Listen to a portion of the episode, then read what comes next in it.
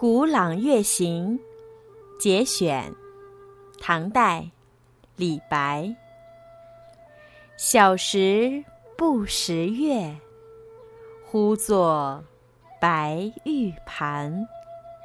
又疑瑶台镜，飞在青云端。李白是唐朝著名的诗人，名气很大。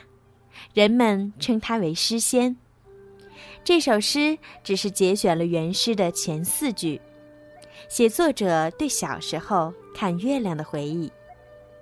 小朋友看到新鲜的事物，叫不出名字，往往会拿自己熟悉的东西去代称它。李白的爸爸经商，所以他小时候见过白玉盘。于是就叫月亮为白玉盘。他听过神话故事，又见过妈妈化妆用的青铜镜，又认为那是传说中住在瑶台的王母娘娘的青铜镜。